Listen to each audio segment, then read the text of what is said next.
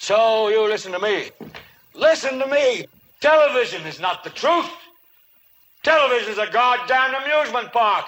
Television is a circus, a carnival, a traveling troupe of acrobats, storytellers, dancers, singers, jugglers, sideshow freaks, lion tamers, and football players. We're in the boredom killing business. But you people sit there day after day, night after night, all ages, colors, creeds. You're beginning to believe the illusions we're spinning here. You're beginning to think that the tube is reality and that your own lives are unreal. You do whatever the tube tells you. You dress like the tube. You eat like the tube. You raise your children like the tube. You even think like the tube. This is mass madness, you maniacs.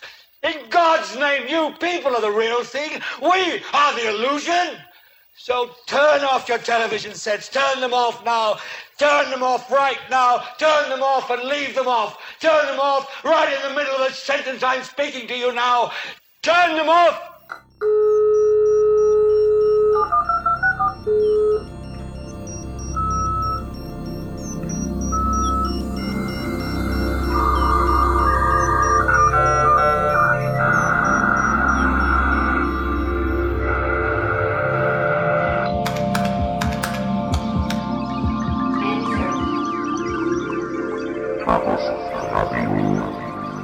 Hallo, hier ist Chaos Radio Express Ausgabe Nummer 68. Mein Name ist Tim Pritlaff. Hallo, ich begrüße euch und äh, ich bin immer noch on Tour.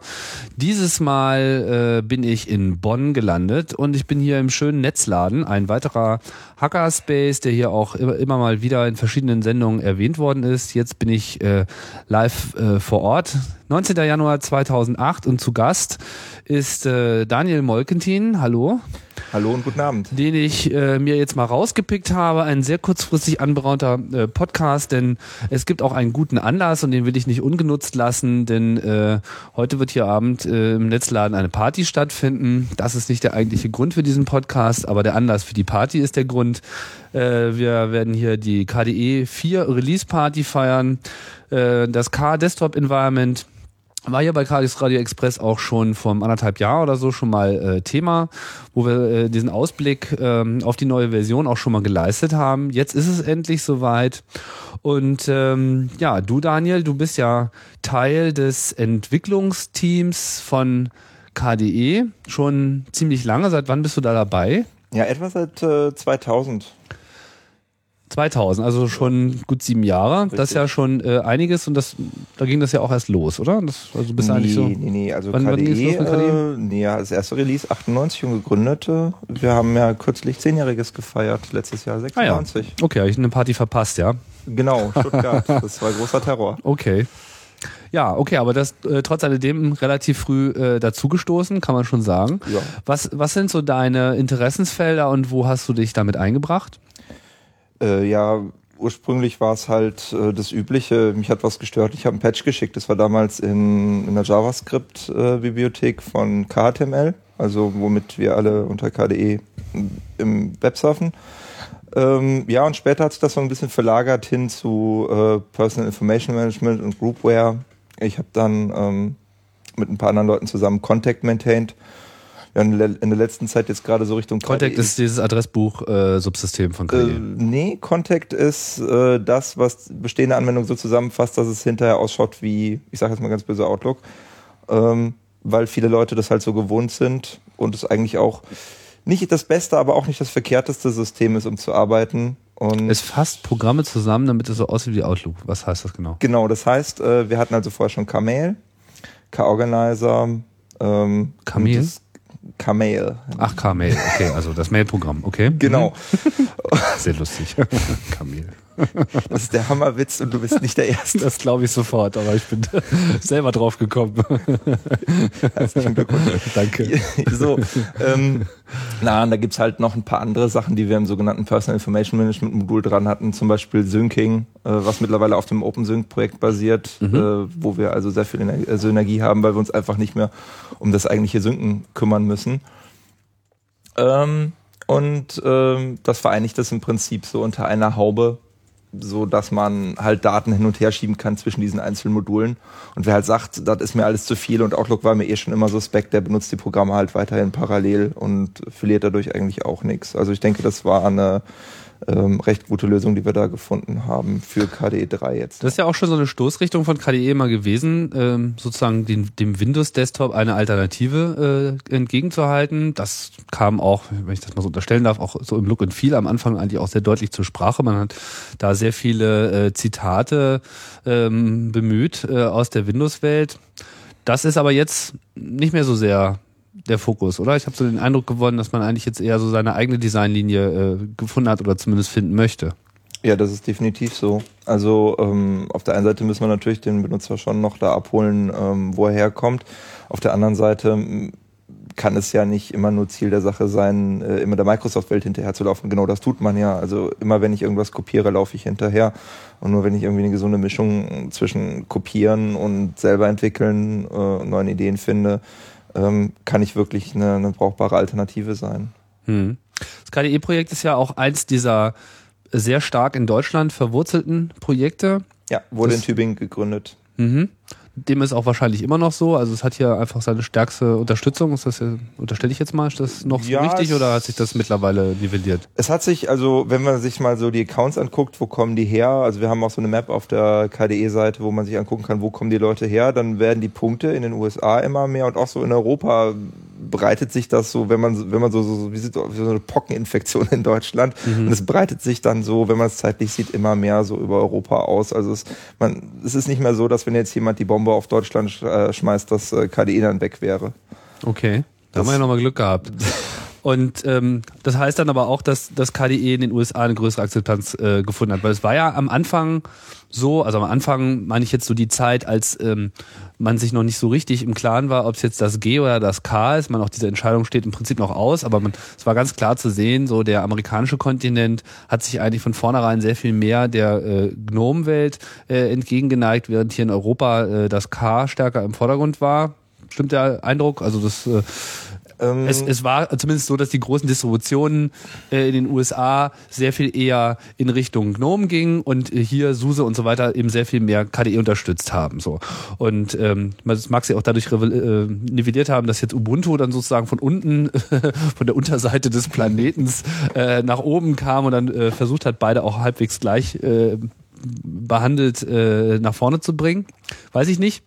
Aber wie auch immer, ähm, das ist jetzt nicht mehr so, so eine einfache äh, Geschichte. Wie Richtig. siehst du die Verbreitungsstand von äh, KDE bei den Distributionen? Ähm, naja, wir haben ja, äh, was so die Community-Distribution angeht, sind wir ja ganz gut aufgestellt. Wir haben Mandriva, ähm, die ja ganz, die ja immer noch äh, fast komplett KDE-basiert sind. Ubuntu hast du gerade genannt, Kubuntu ähm, hast du halt beide Möglichkeiten. Bei OpenSUSE hast du beide Möglichkeiten ähm, Fedora, die ja sehr lange nur oder ja, so ein Stiefmutter KDE ausgeliefert haben, die machen jetzt einen KDE-Spin.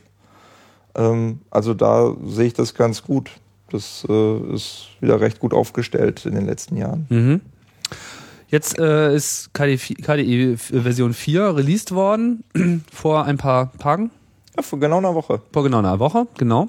Und ähm, ja, was was hat es denn nun geschafft in das neue Release? Also was sind denn so die Highlights, ohne jetzt zu sehr ins Detail gehen zu wollen, aber was sind so, so, so die wichtigen Schritte, die äh, da genommen wurden, die jetzt die neue Version ausmachen? Vielleicht kannst du das ja mal kurz mhm. anreißen. Ja, also wenn du erstmal äh, drauf guckst, dann wird dir natürlich auffallen, es sieht alles ganz anders aus. Ähm, wir haben neue äh, Icons, neue Designelemente. Das Ganze läuft dann unter dem äh, schönen Namen Oxygen. Ähm, mhm. Dann hast du äh, den Desktop, der sieht ganz anders aus. Das Panel, äh, das hat jetzt ein sehr viel modulares Konzept. Äh, das läuft unter dem Stichwort Plasma. Und, äh, Was meinst du mit das Panel? Das, das Panel, das ist das, äh, wo du das Menü aufrufst, wo die Programme drin liegen, die du gerade gestartet hast. Ähm, wie heißt es unter macOS? Müsstest, müsstest du sagen, die Startleiste unter Windows. Das Dock. Unter Stock, genau. Okay. Das entspricht dem wahrscheinlich eher noch. So ein, ein Launcher-Element halt. Genau. Da, wo man startet. Mhm. Genau, genau. Ähm, also das ähm, ist jetzt alles so in Plasma rein. Da können wir vielleicht später nochmal ein bisschen genauer reingehen. Mhm. Ähm, dann hast du halt sehr viele Sachen, die dir im ersten Moment verborgen bleiben. Du hast äh, Gibt es nicht auch so eine Entkopplung des Browsers und des Das, äh, ähm, der das Finder-Umgebung? ich, stimmt, da wäre ich jetzt fast wieder drüber gestolpert. Ähm, Dolphin hast du jetzt als dedizierten File-Manager. Ähm, das geht so ein bisschen mehr in die Richtung der Leute, die gesagt haben, ja, Conqueror, flexibel, man kann damit alles angucken, alles browsen. Aber da fehlt mir so ein bisschen das Paradigma dahinter. Das ist mir zu kompliziert als Einsteiger. Ich möchte das ganz Also, einfach haben. Vielleicht mal so ein Blick nach hinten für die Leute, die das auch nicht kennen.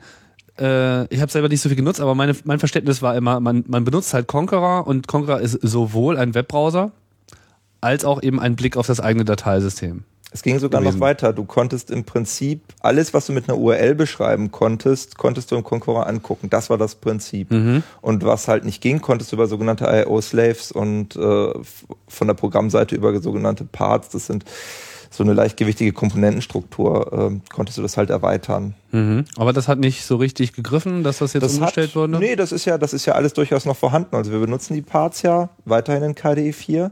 Ähm, nur diese Idee, dass halt alles in einem Programm ist, das ähm, wurde von vielen ein bisschen als too much gesehen. Die wollten es halt gerne in verschiedenen, wirklich wieder eine Aufgabe pro Programm, also diese Unix-Philosophie.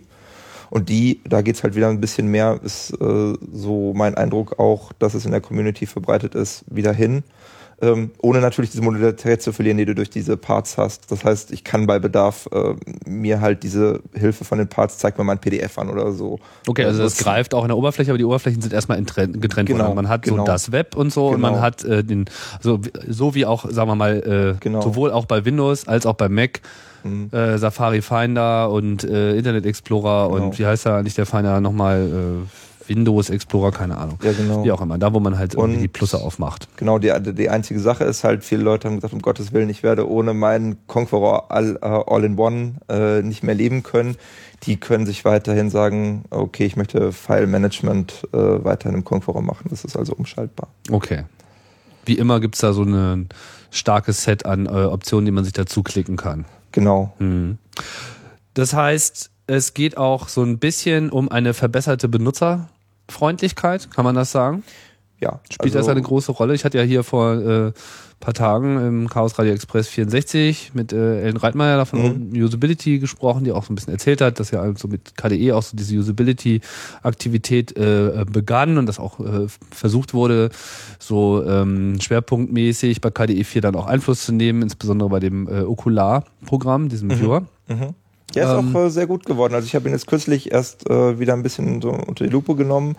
Das war ja früher nur so ein ganz einfacher PDF-Betrachter. Mhm. Und obwohl der jetzt wesentlich mehr kann, ist das eigentlich ziemlich gut durchdacht. Also diese Usability-Einschläge, äh, die fruchten? Ja, also würde ich schon sagen, man kann halt nicht genug davon haben. Also Ellen ist halt auch nur eine Person und äh, obwohl das Open Usability äh, ganz gut vorankommt, ist KDE halt eine riesen Codebasis, ähm, die man nicht mal eben mit, ein- mit äh, ein paar Leuten und ein paar gute Ideen erschlagen kann, was natürlich Aber es gibt eine war. Offenheit jetzt Es gibt eine Offenheit und das ist halt das, das, was so in den letzten Jahren um sich gegriffen hat, dann auch im KDE-Projekt zu sagen, ähm, der Mensch, der hat das nicht nur studiert, sondern der hat da auch praktische Erfahrungen mitgemacht und der weiß, wie man die Leute so aushorcht, dass man rauskriegt, äh, was sie gerne hätten.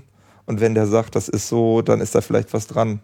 Heißt das, dass auch so sich bei den Programmierern vielleicht langsam der Gedanke durchsetzt, dass man doch eher vom Benutzer äh, zum System als vom System zum Benutzer äh, schreiten muss? Äh, das sagst du jetzt jetzt zynisch, aber es ist halt das wirklich das Problem gerade von, von, von Open Source Software, dass du ähm, auf der einen Seite ähm, ja, natürlich immer so dieses Bedürfnis hast, ich mache da mit, weil ich selber meine Probleme lösen will.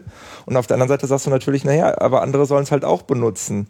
Ähm, und äh, der Königweg ist eigentlich zu sagen, okay, wie bringe ich das, was ich will und das, was äh, nach Usability-Studien oder nach dem, was ich irgendwie kriege, ähm, die anderen wollen, unter einen Hut. Und das zweite große Problem ist, äh, man hat ja, ne, Stichwort hier Web 2.0, Blogs und sonst irgendwas, zu jedem, was man postet, also wenn ich jetzt als Entwickler eine Idee habe, kommt irgendwie Riesenfeedback, nur das ist natürlich immer wieder dasselbe Publikum. Das sind die, das sind äh, die äh, Fanboys, bis die wirklich begeistert, seriös begeisterten. Ähm, und das muss man sich natürlich auch bewusst sein, dass das auch nur eine sehr beschränkte Zielgruppe ist. Und da wirklich über diesen Tellerrand hinaus zu gucken, das ist halt äh, die wirkliche Herausforderung. Das denke ich auch. Aber auf jeden Fall, es steht schon im Mittelpunkt, das merkt man. Also es geht auch wirklich darum, ein User-Interface äh, zu machen und zu schaffen, was äh, gehobenen Ansprüchen genügt. Ich meine, es gibt ja Konkurrenz genug. Apple schreitet derzeit doch mit hohen, äh, hohen Speed voran. Ich möchte von Epidemien sprechen. Epidemien. Ja, also auf dem Kongress gab es 35 Prozent äh, Macs. Ja, es greift auch Das ist wirklich enorm, in oder? FH um sich. Also es ist unglaublich. Was hältst du davon? Ähm, also es ist zum einen natürlich erstmal äh, nicht verkehrt, weil man Apple, da bin ich auch ganz ehrlich, man muss den Hut vor diesen Leuten ziehen. Auf der anderen Seite sehe ich bei Apple eben immer das Problem, das siehst du halt, äh, wo es ganz stark um Marktinteressen geht, äh, Richtung äh, Medien, äh, Verkauf von äh, Content. Da sind sie ja sehr restriktiv und auch in ihren News-Aktivitäten, Stichwort jetzt hier Keynotes von Herrn Jobs und so weiter. Ähm, Und es steht halt zu befürchten, dass sie mit zunehmender Marktmacht eben auch in anderen Bereichen versuchen werden, da ein bisschen eine härtere Politik zu fahren. Und das Problem, das ich so ein bisschen sehe, ist, man, man, treu, man treibt, wenn man jetzt Microsoft durch Apple austauscht, halt so ein bisschen den Teufel mit dem Belzebub aus. Wobei man halt sagen muss, der Belzebub fühlt sich besser an und sieht besser aus. Ja, wahrscheinlich. Na gut, man kann Apple auf jeden Fall zugutehalten, dass sie doch ein sehr viel äh, entspannteres Verhältnis zu Open Source haben. Es ist Das ja auf alle schließlich Fälle. auch ein Betriebssystem, was integriert. Auf der anderen Seite ist ja nun auch äh, KDE ähm, ein System, was so ein, ähm, auf, auf einer Technologie basiert, ähm, die ich jetzt mal ansprechen möchte, weil ich weiß, dass du auch da relativ viel drüber weißt. Du hast ein Buch drüber geschrieben, wenn ich es richtig sehe, oder zwei sogar. äh, ja, Was war das? eins auf Deutsch und dann hat's freundlicherweise jemand auf Englisch übersetzt und dann so, war's auch okay. auf Englisch da. Okay, also ein Buch ähm, über QT4 oder wie sagt man so schön, Qt, Cute, genau. weil es so süß ist. Qt ist integraler Bestandteil von KDE. Das ist äh, die beziehungsweise Grundlage, eine der ist die- Grundlagen. genau, die Grundlage. Vielleicht kannst du mal kurz äh, beschreiben, was die Aufgabe äh, und das Wesen von, von Qt ist. Was ist das und was macht das? Okay, also ohne Qt müssten wir halt, oder ohne Qt müssten wir halt wirklich auf dem Betriebssystem, auf den Bibliotheken aufsetzen. Wir haben uns also als äh, für C++ als Programmiersprache entschieden. Ähm, war ja auch letztens eine Sendung bei euch drüber.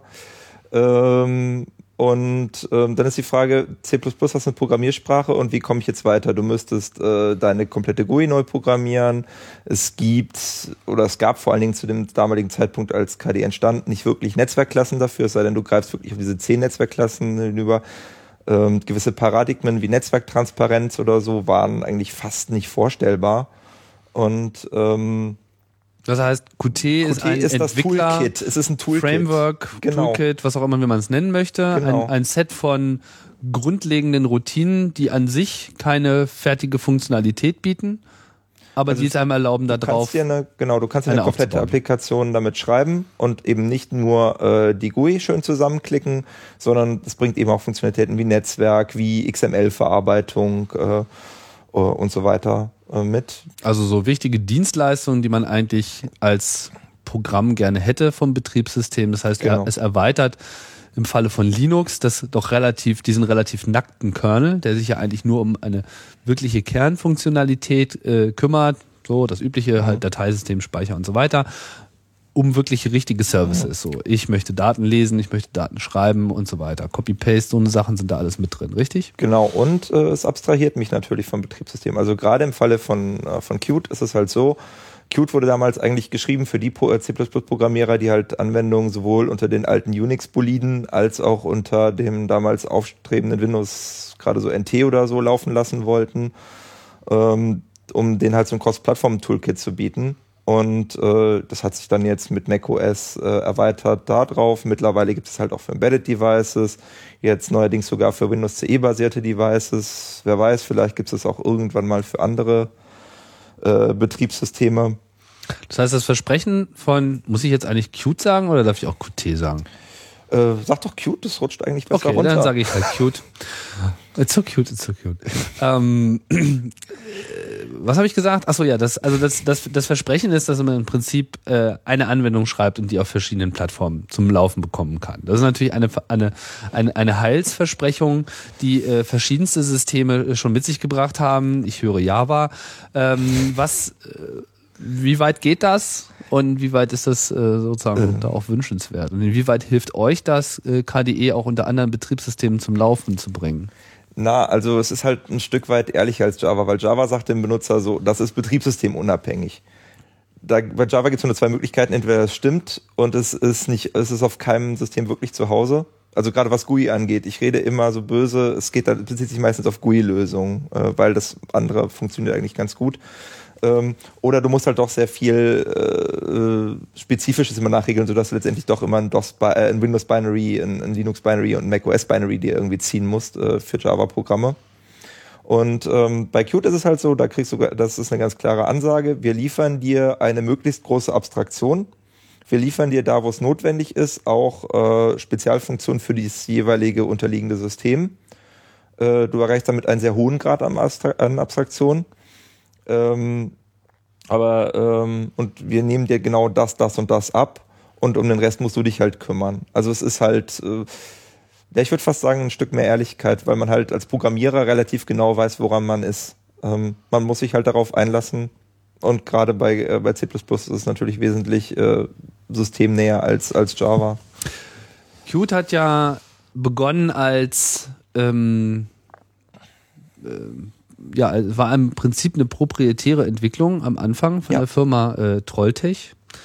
Ich habe das dann nur so am Rande äh, verfolgt, aber es gab dann auf jeden Fall eine ganze Menge Wirbel deswegen. Das war, glaube ich, auch einer der Gründe, warum sich die Gnome-Geschichte äh, überhaupt gestartet hat, weil man halt gesagt hat, das ist halt jetzt nicht wirklich freie Software und wenn wir hier äh, ein OS entwickeln wollen für freie Software, dann äh, geht das nicht so. Und in der Folge wurde dann eben später ähm, Qt auch unter GPL mittlerweile, glaube ich, äh, released. Ist das richtig? Genau, es ist mhm. äh, auf allen äh, Systemen mit, lass mich lügen, fast allen Modulen. Also ich glaube, es gibt nur noch Sachen, die dann selber äh, irgendwelche Implikationen hätten, dass sie nicht mit GPL-Sachen gelinkt werden dürfen. Die sind da nicht dabei, also von Drittherstellern. Mhm. Aber sonst ist eigentlich auf allen Betriebssystemen, Mac war das war die letzte Plattform, wo nicht alles dabei war, ähm, ähm, es ist, oder wo nicht alles GPL war du hast jetzt auf, egal wo du programmierst, hast du GPLisiertes, äh, mhm. GPLisiertes Qt. Und warum hat das jetzt die KDE-Entwickler am Anfang nicht gestört? Ähm, na, weil Qt damals unter einer Lizenz stand, die äh, schon relativ liberal war. Sie entsprach halt nicht den, äh, den Guidelines von äh, der Free Software Foundation. Ähm, aber gerade die Gründer waren halt da sehr pragmatisch unterwegs. Sie haben gesagt, das löst mein Problem. War halt, Matthias Eitrich stand damals, äh, es löst mein Problem. Und äh, es gibt einfach nichts Besseres. Also das kann man in seinem Announcement auch lesen. Das ist ein Standpunkt, den kann man vertreten. Dafür ist er auch sehr geflamed worden. Also es ist halt wirklich, es ist einer der längsten Flame Wars, die ich je gelesen habe, weil diese KDE-Ankündigung. Ja. ähm, aber man muss halt, äh, gut, ich bin jetzt natürlich ziemlich biased, wenn ich sage, es ist ein verdammt gutes Toolkit oder eins der besten, die ich kenne und ich muss zugeben, ich habe andere auch ausprobiert. Mhm. Ähm, muss ich dazu sagen, ähm, ähm, es ist ähm, schon sehr gut und äh, natürlich kenne ich damalige Situation nicht, aber es kann eigentlich nicht viel besser gewesen sein. Was hat sich denn jetzt bei der Version 4 von Qt dann äh, verbessert? Also ich kenne ein paar Programme, die mit Qt entwickelt sind, die ja zum Beispiel auch auf dem Macintosh laufen. Mhm. Ähm, bekanntestes Beispiel, nehme ich an, ist äh, Google Earth. Mhm. Da muss ich sagen, da bin ich mit dem User Interface nicht sehr glücklich. Das ist äh, clumsy, ja. Mhm. Ähm, was verspricht denn da jetzt die neue Version vielleicht anders zu machen? Äh, ja, das User Interface ist ja immer eine Frage, wie, wie äh, nutzt du die? Äh, Sachen von Qt. Also Google hat halt den Fehler gemacht, es hat sehr viele Sachen statisch eingelinkt und sobald du das tust und dann nicht aufs OS Qt nicht die Möglichkeit gibst, auf jeweilige OS einzugehen, äh, in dem Moment hast du natürlich das Problem, dass ähm, das natürlich auch aussieht wie das, worunter die Leute entwickelt haben. Und wenn du dir Google Earth anguckst, dann siehst du, dass das äh, Windows war. Ähm, ja, Qt 4 hat halt, ist halt äh, modularer, also Qt 3 war halt im Prinzip eine oder lass es maximal zwei große Libraries sein. Das ist halt aufgeteilt worden, sodass du halt wirklich nur noch das in dein Programm reinlinken musst, was du wirklich brauchst. Das ist halt auch einer der Gründe, was KD4 äh, klein macht, gerade wenn du nicht alles jetzt von nicht alle KD4-Programme lädst. Ähm, und ähm, sind halt viele Sachen neu geschrieben worden. Du hast zum Beispiel eine komplett neue Grafik-Engine, du hast äh, verbessertes Multithreading, was ja jetzt mit den ganzen äh, Dual, Triple, Quad, hast du nicht gesehen, Core, CPUs jetzt äh, auch für normale User ja. wichtig wird. Mhm. Ähm, ähm, und äh, dann halt noch weitere High-Level-Abstraktionen, die Multithreading nutzen. Äh, jetzt ganz aktuell ähm, eine KD-Entwicklung übrigens auch, Phonon. Das mhm. heißt, ähm, früher war, hat es immer das Problem, ja, unter Unix war es eh immer mau mit äh, Support und unter Windows und unter. Also Support von was? Äh, also von, von, von, Sound und Video. Also, mhm, also Multimedia. Genau. Mhm. Ähm, genau. Und ähm, das, das heißt, du hast letztendlich irgendwas doch neu geschrieben, obwohl du Qt hattest. Das war natürlich sehr unbefriedigend, weil das für eine Sache ist, die du sehr häufig brauchst. Aber ist Phonon jetzt ein, ein, ein Feature von KDE oder ist es ein Feature von Qt? Äh, das ist das erste Mal, dass es andersrum gelaufen ist. Normalerweise basiert KDE ja immer auf Qt-Features, erweitert die Libraries manchmal und diesmal mhm. war es halt so, dass es innerhalb des KDE-Projekts entwickelt wurde und Trolltech gesagt hat, das ist so gut, das hätten wir gerne auch in Qt drin, hat sich dann mit den Entwicklern geeinigt mhm. und äh, im Gegensatz zu dem Rest von Qt ist es halt LGPL, das mhm. heißt, jeder darf es benutzen. Und Trolltech hat gesagt, wisst ihr was, ihr habt ja schon eine Xine Engine und eine äh, äh, GStreamer Engine und wir spendieren euch dazu, damit wir es brauchen können, äh, die QuickTime und die Active, äh, die, die DirectX äh, Implementierung. Das heißt, um es mal kurz äh, zu abstrahieren, Phonon ist ein Framework, das sich sozusagen über oder davor ein existierendes Multimedia-Subsystem legt und eine abstrahierte Oberfläche, äh, ein einheitliches Benutzerinterface für Programmierer schafft. Genau. So dass man damit sozusagen, dass man das benutzen kann und im Hintergrund benutzt man dann eben Subsysteme wie QuickTime dann auf dem Mac. Genau. Äh, wie heißt es nochmal gleich auf, auf Windows? Da, äh, nee, do, äh, manchmal DirectX. Das DirectX ist das, genau, was da dran gepackt wird. Beziehungsweise, was sagtest du jetzt, Xine äh, äh, unter Linux? Äh, Xenon oder, G, äh, Xenon oder, oder G-Streamer, genau. Genau, mhm. kannst du dir halt aussuchen.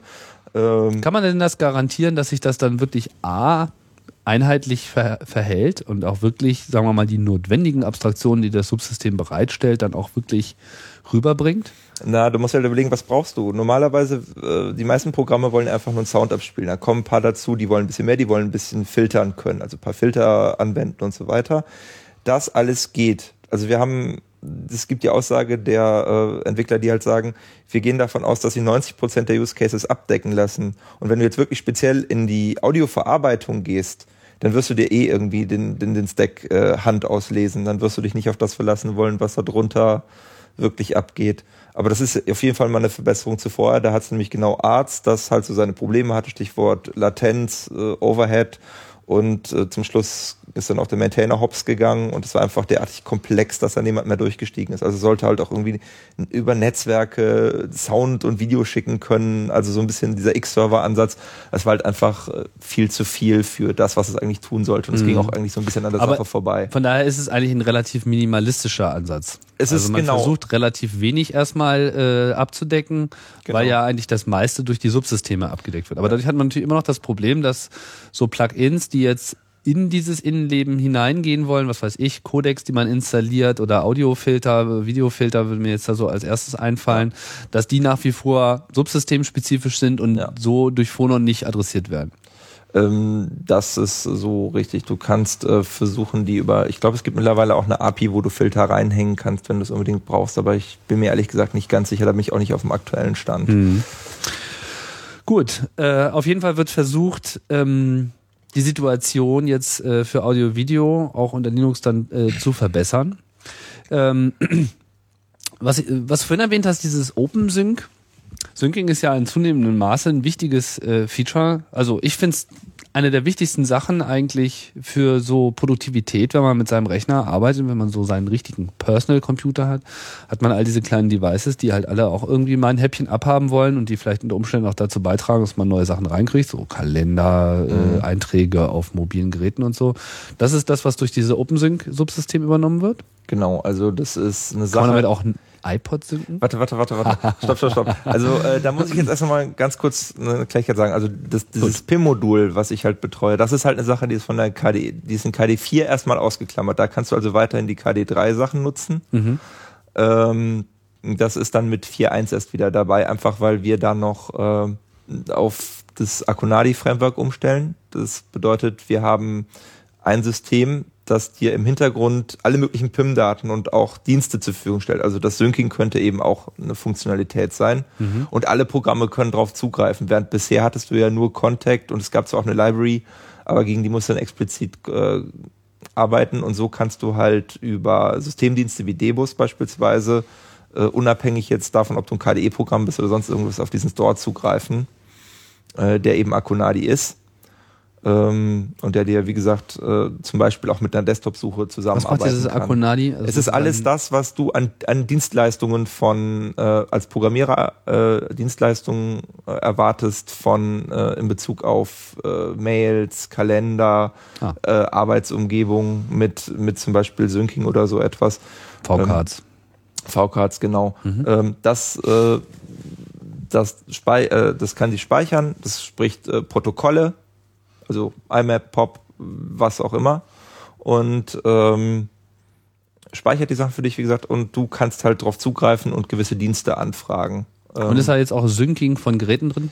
Ähm, das wird es dann wahrscheinlich über OpenSync machen, aber im Moment äh, geht es halt vor allen Dingen darum, erstmal diese klassischen PIM-Dienste, also das, was Contact jetzt abdeckt, äh, zu machen. Und OpenSync ist ja erstmal ein eigenes Programm. Das könnte man zum Beispiel später dann über beispielsweise Debus ab. Okay, wie, wie, sieht das jetzt aus so mit Geräten? Also so eine, eine der Killer-Features derzeit jetzt von äh, modernen Betriebssystemen ist ja, ich kaufe mir eine Kamera beim Saturn. Genau. Dann schließe ich die an und dann sagt die, hallo, ich bin eine Kamera, was willst du denn machen mit den Bildern und den Filmchen? Genau. Ich schaufel dir mal irgendwas hin. Gibt's das? Ähm, also in Bezug auf Kameras, das macht, äh, das deckt, äh, das decken die Programme schon, schon ganz gut ab. Wo es wirklich problematisch wird, ist äh, hier, wir, wir haben ja gerade unsere Handys vor uns liegen. Ähm, das, die, äh, die einzelnen Protokolle zu implementieren. Ich habe es jetzt gerade mit, äh, mit meinem Handy probiert, äh, während der Kollege mit iSync äh, mal eben Leisure abgezogen ist. Hatte ich damit doch meine recht großen Mühen. Also da ist auf jeden Fall noch viel zu tun. Mhm. Nur das Problem ist halt, wir können auf dem Desktop äh, so viel machen, wie wir wollen, wenn die darunter liegende Implementierung das halt nicht hergibt. Ähm, sieht es halt mau aus. Also da müssen halt auch die Hersteller kooperieren entsprechend. Aber das tun sie noch nicht unbedingt. Manchmal scheinen, ja scheinen sie nicht, scheinen sie nicht immer zu tun. Also mhm. das ist, also man sollte ja gerade immer meinen, so SyncML oder so, das ist ne, Standard, toll, aber unterm Strich gibt's dann so wieder so viele Sachen, und bei Nokia muss dann genau das da drin stehen, sonst sagt es dir nö. Und bei Sony Ericsson das. Ähm, das ist schon, schon seltsam. Nervig, bestimmt auch. Es ist, ja, es ist, ist natürlich auch frustrierend, wenn man denkt, äh, jetzt hat man Standards, ähm, die ja dann auch wirklich gewollt sind von irgendwelchen Industriekonsortien und es funktioniert einfach immer noch nicht. Mhm. Ähm, hm. Hm. Ähm, ja, gibt's noch irgendwelche äh, nennenswerten ähm, Feature-Erleichterungen jetzt so für normale Anwender? Ich glaube, du hast erwähnt, dass eine Rechtschreibkorrektur jetzt äh, auch Einzug gefunden hat. Genau, also Rechtschreibkorrektur hatten wir schon immer. Was da jetzt Neues ist, ähm, du hast ja recht häufig, dass du irgendwie mal zum Beispiel Sprachen mischt.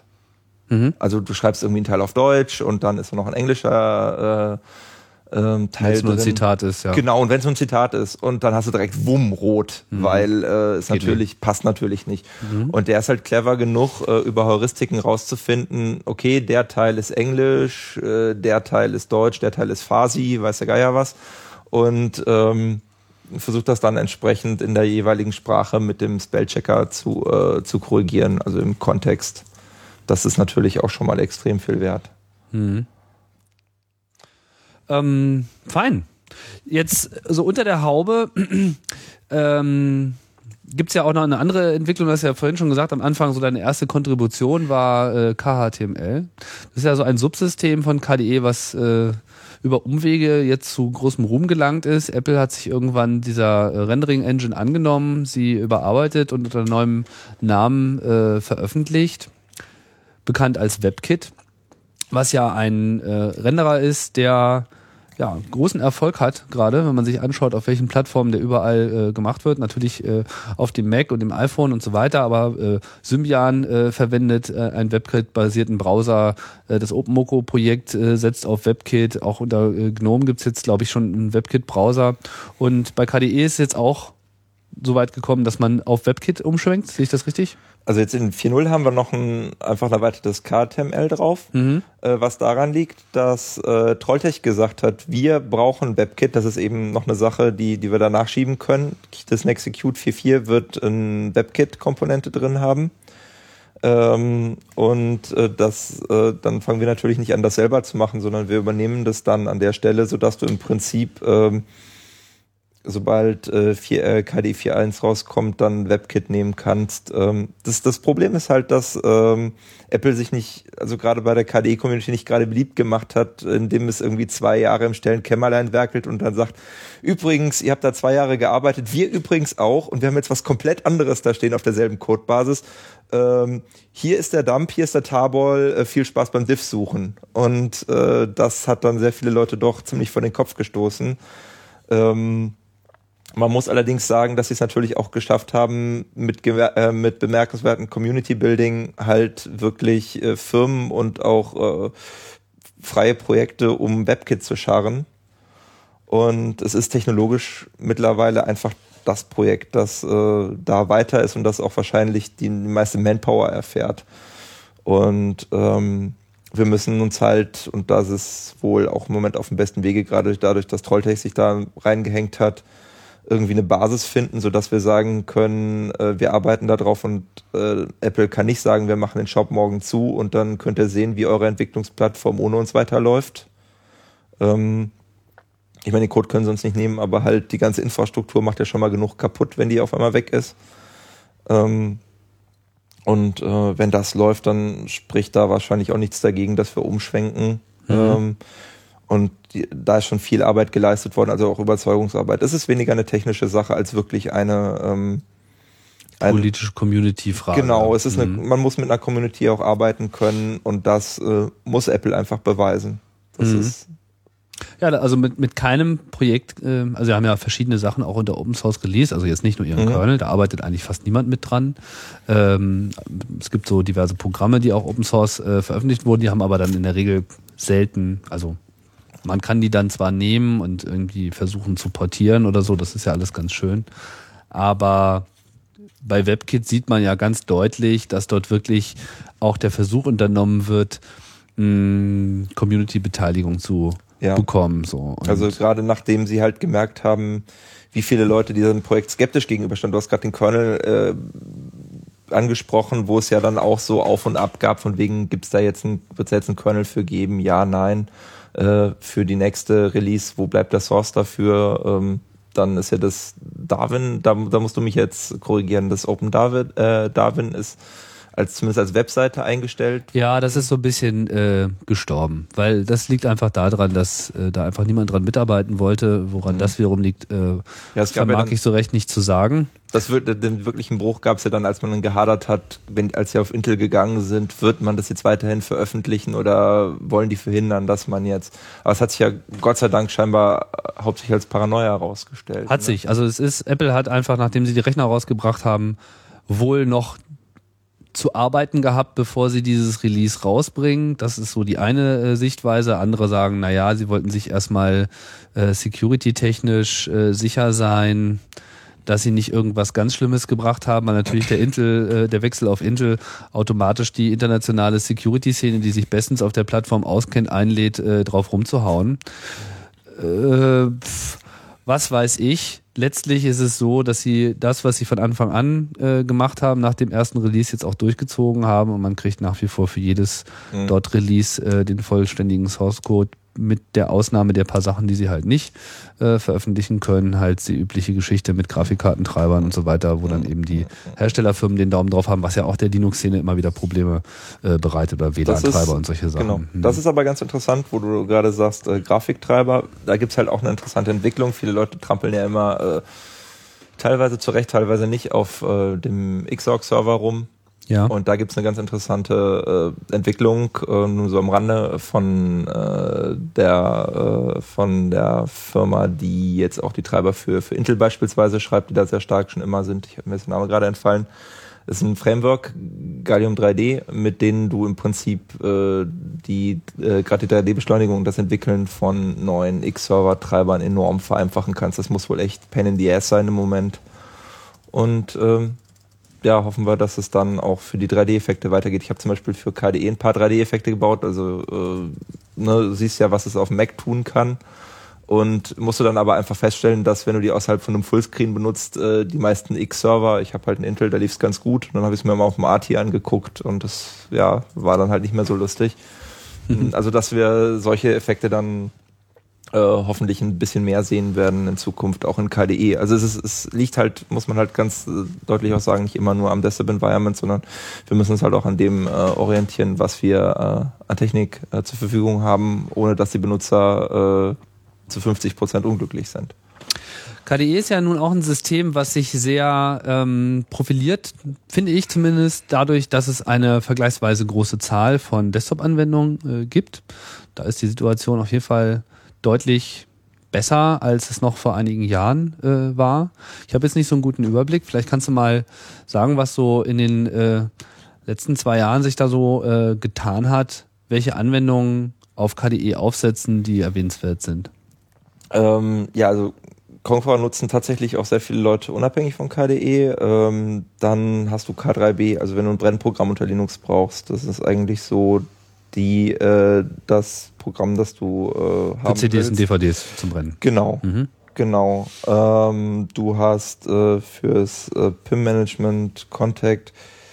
Ähm, es gibt relativ viele Sachen, die ähm, da, die du gerade so im PIM-Bereich äh, nicht missen möchtest. Ähm, ich meine jetzt, ich mein jetzt auch so ein bisschen weniger so die Tools, die jetzt so, sagen wir mal, als integraler Bestandteil von KDE auch angesehen werden können, die quasi mit der Standardinstallation dabei sind, sondern so Third Party in Anführungsstrichen, die jetzt auch neue Anwendungsmöglichkeiten äh, öffnen. Also ich weiß, es gibt zum Beispiel dieses, äh, wie heißt das, Car-Paint-Programm? Äh, Nein, nicht Car-Paint, ähm, was... Krita meinst du? Ja, genau, was... Äh, Na, das ist halt wieder die Frage, was du als integraler Bestandteil siehst. Wir haben ja einmal, du kannst sagen, okay, wir haben nur das KD Base, also das, was du unbedingt haben musst, also KD Lips und Base, so Conqueror und so, ähm, aber wir haben ja zum Beispiel die ganzen Edu-Programme oder auch äh, das, das K-Office, was wir mittlerweile separat releasen, was aber das auch so eine K-Office, unsere Office Suite, mhm. äh, die wir halt separat releasen. Krita ist jetzt in dem Office drin. Mhm. Du kannst es natürlich, weil die Distributoren das immer auch äh, so klein äh, atomarer paketieren als einzelnes Programm haben. Ähm, aber du siehst, es sind halt Pakete und bis auf das K-Office liefern wir die meisten Pakete, die so die dass das engere Core-Team bei KDE irgendwie zusammenbaut. Ähm, das machen wir halt in Paketen und dann zu, und liefern das jeweils pro Release aus. Das heißt zu sagen, ähm, das, was jetzt so im Standard-Release drin ist, ist ein bisschen schwierig. Wo wir halt zum Beispiel äh, was haben, was komplett außerhalb läuft, was aber trotzdem so an KDE andockt, ist zum Beispiel Amarok. Mhm. Amarok ist ja immer noch so eine große Sache. Äh, Nochmal kurz zur Erläuterung. Amarok ist äh, äh, Musikplayer, Schrägstrich, äh, Musikorganisator. Und Podcast-Client. Und äh, super Podcast-Client, in der Tat. Und ich habe äh, da ja meine also ich bin da ja, also ich wünsche mir da noch einiges. ich habe es jetzt schon eine Weile lang nicht mehr angeschaut. Das letzte Mal fehlt mir noch einiges, aber führ erst mal aus. Äh, genau, und da äh, ist es halt auch so, ähm, dass es unter Linux, ja, was gab's da? Es gab XMMS, äh, wer halt so dieses Winamp-Feeling mochte. Mhm. Ähm, und eigentlich noch, glaube ich, sogar bevor es äh, oder ungefähr zum gleichen Zeit, wo es halt iTunes gab, gab es halt so das, äh, so dieses die Programme, die halt versucht haben, gleichzeitig immer noch so ein bisschen Musikorganizer zu sein. So nach dem Motto, du hast deine, deine Giga slash Terabyte MP3s, äh, OGG oder was auch immer, die du gerne äh, verwalten möchtest und du möchtest die aber gleichzeitig noch vernünftig anhören können.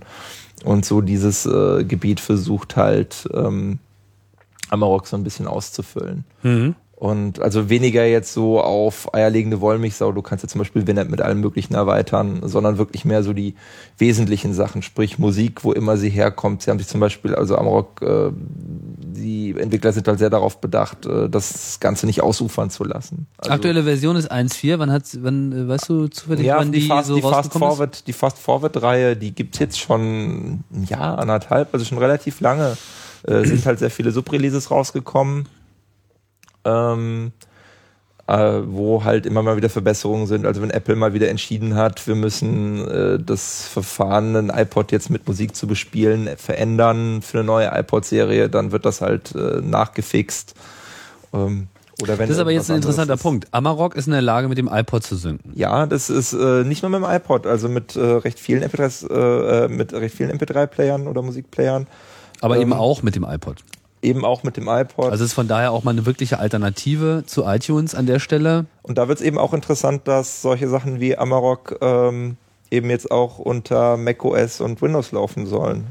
Weil Durch ähm, Qt4. durch, dadurch, dass Qt 4 eben sowohl lizenzmäßig als auch technisch es uns jetzt sehr viel einfacher macht zu portieren. Ah ja. Und äh, KDE auch gesagt hat, wir ergreifen äh, diese Gelegenheit äh, am Schopfe und machen die KDE-Libs eben auch portierbar. Das heißt, der Teil, der Linux-spezifisch ist, der wird ausgesondert und wir versuchen einfach das, was wir ohne Spezifika hinkriegen, ähm, auch dann auf die anderen Systeme zu Das heißt, wenn ich jetzt als, als Anwendungsentwickler auf KDE 4 aufsetze, dann habe ich die Möglichkeit, und dann sicherlich noch sehr viele andere Aspekte als jetzt nur die GUI-Integration äh, mit dazu, weil man kann ja auch ansonsten leicht betriebssystemabhängig programmieren, aber man hat zumindest schon mal eine, eine gute Voraussetzung, um seine Software dann auch so zu übersetzen, dass sie auf dem Mac läuft. Genau. Also es, äh, wir haben jetzt auch das äh, System umgestellt, äh, mit dem du als Softwareentwickler dein, deine Software kompilierst. Also wer Entwickler ist, kennt wahrscheinlich Automake und Autoconf und AutoOuch. Also es ist äh, Auto Ouch, ja, ach, das ist diese diese Autotools, Auto die Aua, sind halt, Aua ja genau, Ja, ja, das Genau. ist wirklich äh, genau sehr modern. Richtig.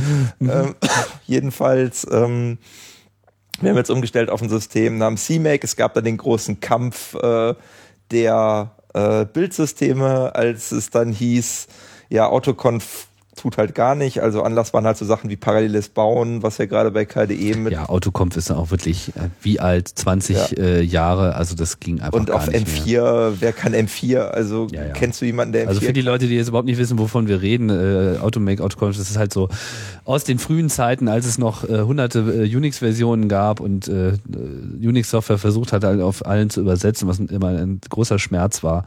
Da waren das einfach hilfreiche Skripte, die einmal so komplett äh, durch den Source-Code durchgebügelt sind und versucht haben rauszukriegen, äh, wie man das jetzt am besten übersetzen kann, beziehungsweise das Betriebssystem analysiert haben und geschaut haben, wo bin ich denn jetzt hier eigentlich, um dann den Source-Code entsprechend anzupassen. Aber das ist natürlich ein Moloch Ja. und äh, schwer zu handhaben. Also jetzt äh, CMake als modernere Variante Genau, von Make. mit, mit Zwischenschritt Sconce, also das war so eine, so eine Python-basierte Geschichte. Wie gesagt, es gab diesen großen Wettbewerb und es hat sich aber CMake durchgesetzt. Ah ja. Und das, was halt daran lag, dass gerade die CMake-Macher äh, zu allen gesagt haben, CMake ist gedacht als plattformunabhängige Bildlösung, was ja auch bei AutoConf und Automake teilweise problematisch ist. Und dass sie gesagt haben, äh, wenn ihr ein Problem habt, äh, kommt zu uns, wir bauen das ein, was dann so weit ging, dass derjenige, der das bei KDE portiert hat, äh, schlussendlich bei dieser Firma angefangen hat, zumindest äh, für eine gewisse Zeit zu arbeiten. Ah ja.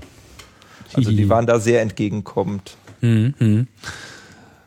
Ja, das heißt, ähm, äh, hast du noch weitere Beispiele außer, äh, außer Amarok, die jetzt so als äh, Anwendung, also die Frage ist ja eigentlich so, wie attraktiv ist KDE jetzt wirklich für Anwendungsentwicklung oder ist die Szene nach wie vor gezwungen, quasi aus eigenem Antrieb heraus was zu machen? Aber vielleicht äh, sollten wir noch mal kurz äh, das K-Office beleuchten. Ja. Was ich insofern ganz interessant finde, als dass das ja neben den eben dem Microsoft Office, äh, was nach wie vor alles dominiert. Äh, Apple hat ja mittlerweile auch da seine eigenen äh, Schritte unternommen, mit iWork eine Alternative anzubieten. Dann gibt es natürlich vor allem in der Open, äh, in der Open Source äh, Software-Szene, der freien Software-Szene Open Office, Mhm. was eine alte Entwicklung auch aus Deutschland war, interessanterweise, ja, dann mal von Sun gekauft wurde, jetzt äh, komplett frei ist.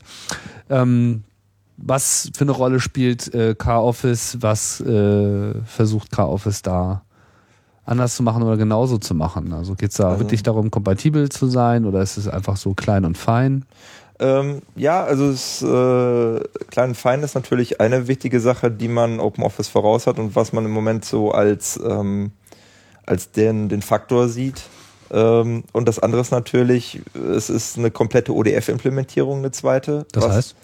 Äh, Open Document Achso, Format. Object-Dokumentformat. Mhm, Genau. Das heißt, es benutzt dasselbe Dateiformat wie OpenOffice. Richtig, Mhm. und eben auch eins, das, das ISO-normiert ist, wovon man sich natürlich auch erhofft, äh, ähm, dass das ein bisschen ähm, interoperabler dann äh, ein bisschen Interoperabilität geschaffen Das wird. sogenannte Oasis Open Document Format, ne? Das steckt ja dahinter. Mhm. Richtig, genau. Also wenn du dir das halt anguckst.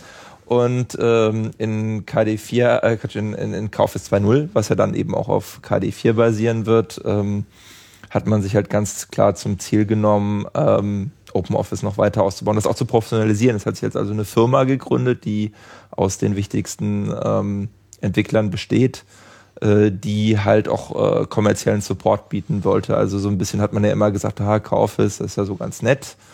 Aber wenn es dann professionell werden soll, dann nimmt man halt doch lieber OpenOffice und zum anderen mehren sich dann aber auch so die Stimmen, die gesagt haben, ja, OpenOffice ist ja auch ganz nett, aber es ist halt ein Moloch. Ähm, Mhm. Und da haben die, Open- äh, haben die KOffice-Entwickler halt gesagt, okay, äh, dann versuchen wir doch äh, eine Alternative darzustellen.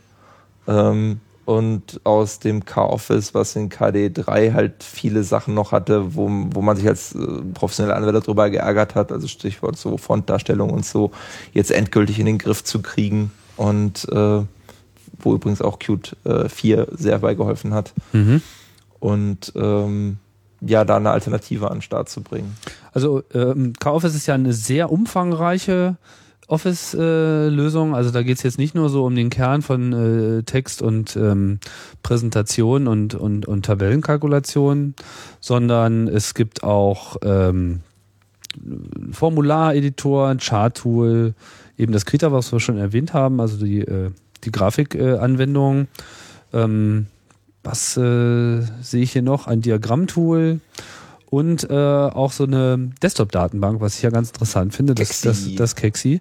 Das ist eigentlich, ich bin, ich bin ja so ein alter FileMaker-User, äh, schon sehr früh mit, mit, mit FileMaker gearbeitet, habe mich immer gewundert, warum eigentlich dieses Konzept nicht äh, um sich greift, weil eigentlich alle Leute immer wieder so äh, das Bedürfnis haben, ja, mal eben eine kleine Datenbank zu pflegen, ohne jetzt gleich einen SQL-Server aufsetzen zu wollen, der ja dann Ja. auch recht komplex in der äh, Maintenance ist und auch im, im Aufsetzen. Ähm, was gibt's da noch für äh, erwähnenswerte Komponenten? Ähm, Kivio sehe ich hier gerade noch. Also das, das war dieses Diagrammtool. Äh, genau, Ne? Visio.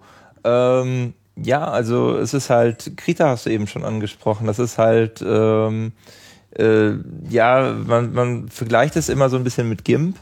Es geht aber mehr so ein bisschen in, also weniger zu Richtung Photoshop, sondern als zu dem, was, was Corel damals hatte. Ähm, weißt du noch den Namen?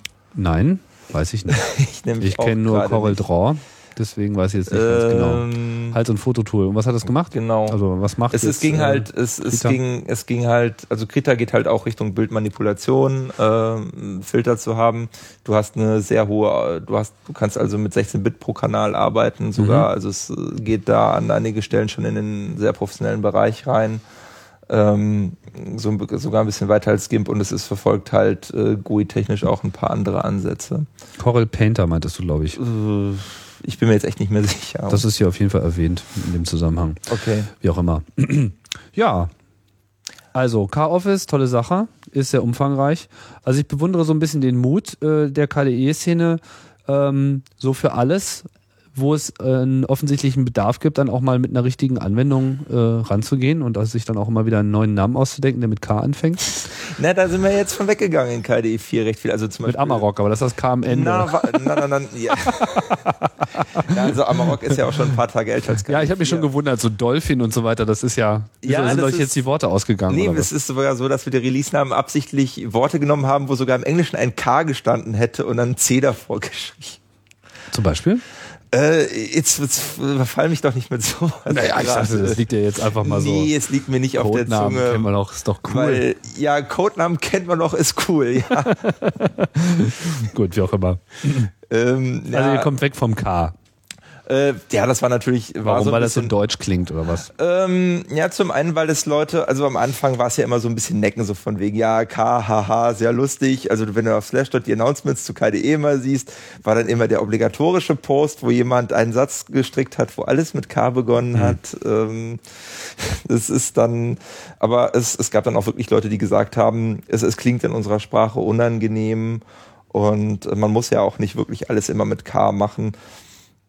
Ähm, zum, zumal es halt einfach irgendwie auch ähm, catchiger klingt, teilweise, wenn du eben zu, äh, zu, zu Worten gehst, die nicht, die nicht total gekünstelt klingen. Wobei ich auch sagen muss, dass mir nicht alle Einnamen gefallen, auch wenn Ei natürlich irgendwie weicher klingt. Äh, Oder alle Gennamen. oder alle G-Namen oder alle X-Namen, wie auch immer. Ja, ja. Also das ist halt die Frage, nennst du es wirklich funktional? Oder Win. Winfu. Ja, ja. Genau. Ähm, also da, da, kann man, da kann man sich sicherlich Ja, ja. drüber streiten. Aber guck, guck dir halt Plasma an oder irgendwie solche Sachen, ähm, die halt äh, irgendwie eine gewisse Einstellung zu der Sache beschreiben und Mhm. nicht, äh, nicht jetzt das Kon äh, Produkt konkret oder irgendwelche Zugehörigkeiten zu irgendwelchen Projekten.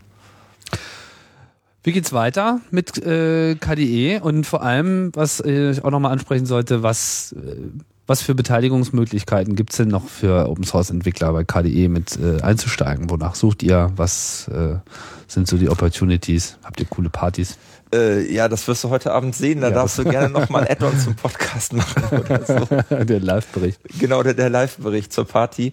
Ähm, generell, ähm, wir werden auf jeden Fall noch jetzt viel machen auf der KDE, ba also auf dieser KD4 Basis. Wir betrachten also KD4 als die Plattform und 4.0 ist jetzt das Release. Ähm, also äh, gerade hier, wenn wir von äh, Plasma sprechen, wie gesagt, Panel, Desktop und so weiter, ähm, hast du halt äh, heute schon ganz coole Möglichkeiten, irgendwie da Widgets anzuordnen, wie das unter Super Caramba oder jetzt dann jetzt auch mit, mit macOS irgendwann eingeführt wurde oder jetzt unter Windows. Das ist alles ganz nett. Äh, es ist aber noch sehr rudimentär. Und wir möchten dieser Technologie halt noch einiges verbessern. Das heißt, wenn es Leute gibt, die sagen, wir haben da coole Ideen, ähm, wir möchten das gerne ein bisschen ausweiten, äh, dann natürlich, es gibt äh, nach wie vor viel zu portieren. Im PIM-Bereich suchen wir halt Leute, ich habe das gerade schon äh, am Anfang der Sendung angesprochen. Ähm, wir äh, möchten das gerne auf Akunadi basieren und wirklich den Desktop äh, PIM-basiert machen. Pimpen, genau, pimpen. ähm, Pimp My Desktop, genau. Nettes Stichwort eigentlich dafür, für so eine Aktion. Ähm, genau, so dass du also deine Daten, deine E-Mails total selbstverständlich aus jedem Programm raus, aus dem Kontext im Prinzip nutzen kannst. Also das ist, denke ich, eine Sache, die habe ich eigentlich in keinem Betriebssystem wirklich gesehen, ähm, dass sie das, das wirklich so zur Verfügung stellt. Ähm, und da ist halt noch eine, eine Menge Potenzial. Wird es denn noch lange dauern bis KDE 4.1 oder ist jetzt äh, Nee, Das also das ist, das ist, wir sind äh, jetzt wieder dabei, das Ganze time-based zu machen. Nachdem wir 4.0 natürlich irgendwie schon ein bisschen feature-based machen mussten, weil wir können nicht einfach ein halbfertiges Desktop-Environment releasen. Das heißt, jetzt gibt es sozusagen einen Release-Zeitpunkt, den man anstrebt und dann haut Also, man mal das raus wir und sagen, was bis dahin nicht geschafft hat, ist halt nicht genau, drin. die Idee ist jetzt zu sagen ein halbes Jahr und dann Okay, aber diese WebKit-Geschichte wird es auf jeden Fall schaffen. Die wird es schaffen, ganz alleine, weil die ja eine, eine relativ reine Qt-Sache ist. Und was wir machen müssen, wir schreiben, wir nehmen diese Bibliothek, schreiben da so ein K-Part drum, ne, habe ich ja auch am Anfang erzählt. Mhm. So eine Komponente, packen das in den Conqueror rein und ähm, Fertig ist. Und das ist aber auch schon ist. fertig sozusagen. Bei, bei, also Qt hat das schon. äh, Das 4.1 ist das schon draußen, oder? Nein, Qt. So. Äh, vier, warte mal, vorsichtig. Qt Oder ist vier. 4.4. 4.4, Qt ist 4.4, genau. Das ist noch nicht released. Ähm, nee, das ist noch nicht released. Das Okay. kommt jetzt aber auch im Q1. Also das ist äh, jetzt innerhalb der nächsten Monate müsste das raus. Angeblich. Okay, gut, aber das äh, wird wahrscheinlich schaffen. Genau. Okay. Ja, super. Ich denke, das war jetzt mal ein schöner, geschmeidiger. Hast du noch einen äh, Nachwurf? Ja, und zwar, du hast gerade gesagt, Leute, die Interesse haben. Dafür haben wir jetzt einen extra Anlaufpunkt. Ah. Und ich weiß, dass du ein sehr großer Wiki-Freund bist. Das haben Ja. die Leute mal geflüstert. Ähm, Ja, ich mag Wikis. Genau. Und äh, wir haben halt auch gesagt, ja, ähm, äh, beteiligen ist für Entwickler sicherlich in Wikiform das Beste. Das heißt, wir haben uns alle unsere Doku für Entwickler und für Systemadministratoren in ein Wiki gepackt. Ah ja. Unter- Ne- nennen das Ganze techbase.kde.org. Mhm. Kann ich ein bisschen Werbung für machen, weil, wie gesagt, ich mache ein bisschen Infrastruktur im Moment und das gehört halt auch zu meinen Projekten dazu. Mhm. Und äh, da ist jeder eingeladen, sich die Dokus durchzulesen. Wir werden jetzt demnächst eine Initiative starten, da genau um solche Leute äh, dort äh, abzuholen, die sagen, ich möchte in KD4 was machen. A, wie funktioniert die Technologie genau, ohne dass ich mir jetzt durch den Source Code wühlen muss? Äh, und B, äh, wo sind die wunden Punkte, wo man noch viel tun kann oder wo gibt's cooles Zeug, das ich jetzt noch machen kann, wenn ich diese und jene äh, Befähigung, Begabung, Interesse habe. Ähm, und da lohnt es sich auf jeden Fall nachzuschauen oder entsprechende Seiten halt äh, mal äh, sich zu abonnieren und sich informieren zu lassen, wenn es da Updates gibt. Ansonsten ähm, IRC KDEOC, das Freenode Network, äh, mal auf Hash KDDevil melden und sagen, hey Leute, Freenode ist ja sowieso der, der Entwickler-Tummelplatz genau, generell. Mhm. genau. Ja, und so kann man sich einbringen. Ja, super. Genau. Daniel, vielen Dank für die Ausführungen zu KDE 4. Wir sind alle gespannt. Ich äh, bin vor allem mal gespannt, bis der Amarok hier auf meinen Mac kommt. Dann werde ich den mal äh, schön auseinandernehmen und ich kann dir sagen, ich würde mir den sehr genau anschauen. Aber das, äh, ich, ich hätte wirklich mal große Lust auf eine Alternative zu iTunes, um ehrlich zu sein, was das Podcasting und Syncing Mhm. und so weiter betrifft. Was aber nicht einfach sein wird.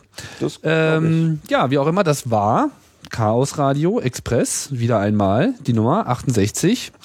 Äh, es ging um KDE 4 ähm, und äh, ja, das war's äh, wie immer. Zum Schluss noch der Hinweis, auch wir wollen Feedback haben, chaosradio.ccc.de oder blogchaosradio.ccc.de die Kommentare in dem Post zur Sendung. Äh, ist immer alles äh, gerne gesehen, Verrisse, Belobigungen, alles äh, Vorschläge, Tipps und sonstige Rüffel. Äh, wir, ja, wir rechnen, wir sind mit allen Wassern gewaschen. Schlagt auf uns ein. Super. Und wenn ihr euch gerne, wie gesagt, zu technischen Sachen melden wollt, ähm, meldet euch bei uns. Okay, gut. Das war's. Bis bald und tschüss.